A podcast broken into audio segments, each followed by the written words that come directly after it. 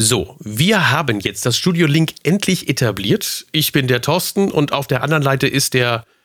Der Dominik. Genau. Hey, Einsatz, als etwas geübt. Großartig. Jawohl.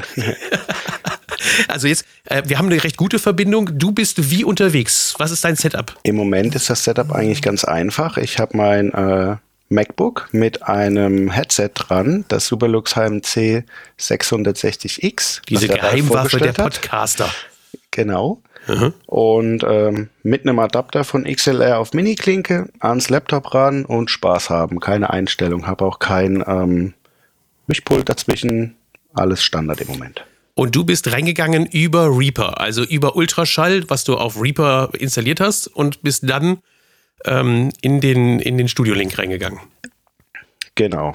Ich okay. habe ähm, über Sendegate das tolle Ultraschall gefunden, mit dem man Reaper als Podcaster anständig nutzen kann und von dort aus dann das, ähm, das geöffnet mhm. und deine SIP-Nummer eingegeben. Genau. Und ich auf meiner Seite habe auch das laufen. Also ich habe genau dasselbe Setup laufen, also nicht das gleiche äh, softwaremäßig. Ich habe also Reaper in der Version 5.4 mit Ultraschall 3.0 und dann einfach nur das Projekt geöffnet und äh, gestartet. Und dann funktioniert das mit dem Studio Link. Also das ist ein Projekt, das da angelegt ist schon.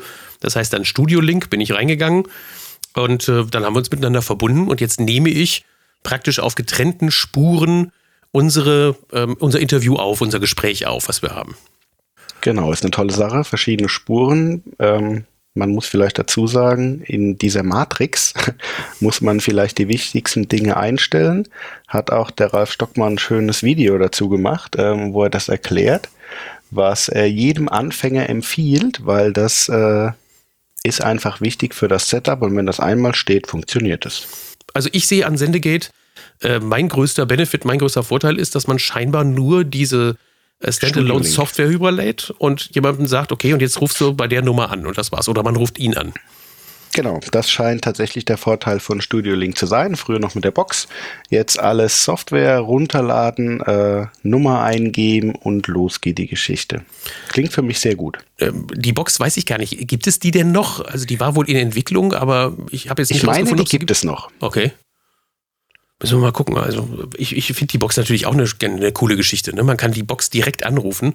Ist ja eine super Idee. Man packt ein so ein kleines Paket fertig für den Interviewpartner. Genau. In den packt man das Headset, ein Mikrofon und die Box rein und schickst es ihm zu, sagst, stöpsel das irgendwo an dein Netzwerk an und dann kannst du anrufen. Und wenn du auf den roten Knopf drückst, nimmst du an. Genau, also ich glaube, das war auch die Idee, nur musst du halt was in der Weltgeschichte rumschicken. Mit Software ist das alles einfacher, da braucht man noch ein anständiges Mikrofon, ähm, aber ja. Also drücken wir uns mal selbst die Daumen, dass es vielleicht dann demnächst auch noch als äh, Telefonversion gibt, als Mobile Phone Version gibt. Bin ich ja mal gespannt, ja. was da passiert in nächster Zeit. Genau. So, jetzt habt ihr erstmal einen toll. Qualitätseindruck haben können, also das hier hat jetzt für meine Begriffe ganz gut funktioniert. Ich habe keinen Brezen, ich habe keine äh, Dropouts gehabt oder ähnliches. Ich bin jetzt seit anderthalb Stunden mit dem Ding unterwegs und die Probleme, die wir bisher gehabt haben, lagen ausschließlich auf der äh, Hardware-Seite. Also nicht jetzt hier Software in irgendeiner Weise, sondern es war immer irgendwie ein kleines Hardware-Manko, was dann da äh, reingespielt hat. Wie ist die Qualität auf deiner Seite? Ähm, ich höre dich perfekt, so wie ich es aus deinen Videos kenne. Und ähm, ja, und ich bin mir fast sicher, diesen nachbearbeiten, das kommt im Moment bei mir auch so an. Von daher, ich bin wirklich sehr, sehr zufrieden und äh, man, man sollte vielleicht sagen, ich bin irgendwie Anfänger, was Podcasts angeht, und habe mich da ein bisschen eingelesen und ähm, ich werde das probieren. Mal gucken, wie es klappt. Bisher sehr, sehr, sehr toll. Cool. Ja, wobei man die Aufnahmeversion ähm, ja nur dann, also das Reaper nur dann braucht als komplette Aufnahmeversion, wenn man das Ganze schneiden möchte. Ne? Geht genau, das mit anderen also, Systemen eigentlich auch? Gibt es da noch Plugins für? Weißt du da was von? Also, dass es nicht nur mit Reaper funktioniert, sondern vielleicht auch mit anderen äh, Systemen, also Audacity oder sowas? Studio Link jetzt? Mhm. Brauchst du ja nur die Standalone. Hm, und dann nimmst du Oder meinst du dann zum Aufnehmen? Ja, zum Aufnehmen. Du kannst ja, dir die Standalone-Version nehmen, aber dann kannst du daraus FLAC-Dateien äh, produzieren. Also Insofern könnte man wahrscheinlich auch mit der Standalone komplett schon was machen. Das müsste mal jemand ausprobieren und Feedback Na, Ich gehe mal davon aus, dass wenn du deinen Studio-Link auf deinem Mac installierst als Standalone und mit deinem Soundflower davon dann noch das Audio abgreifst, sollte das auch mit Audacity funktionieren.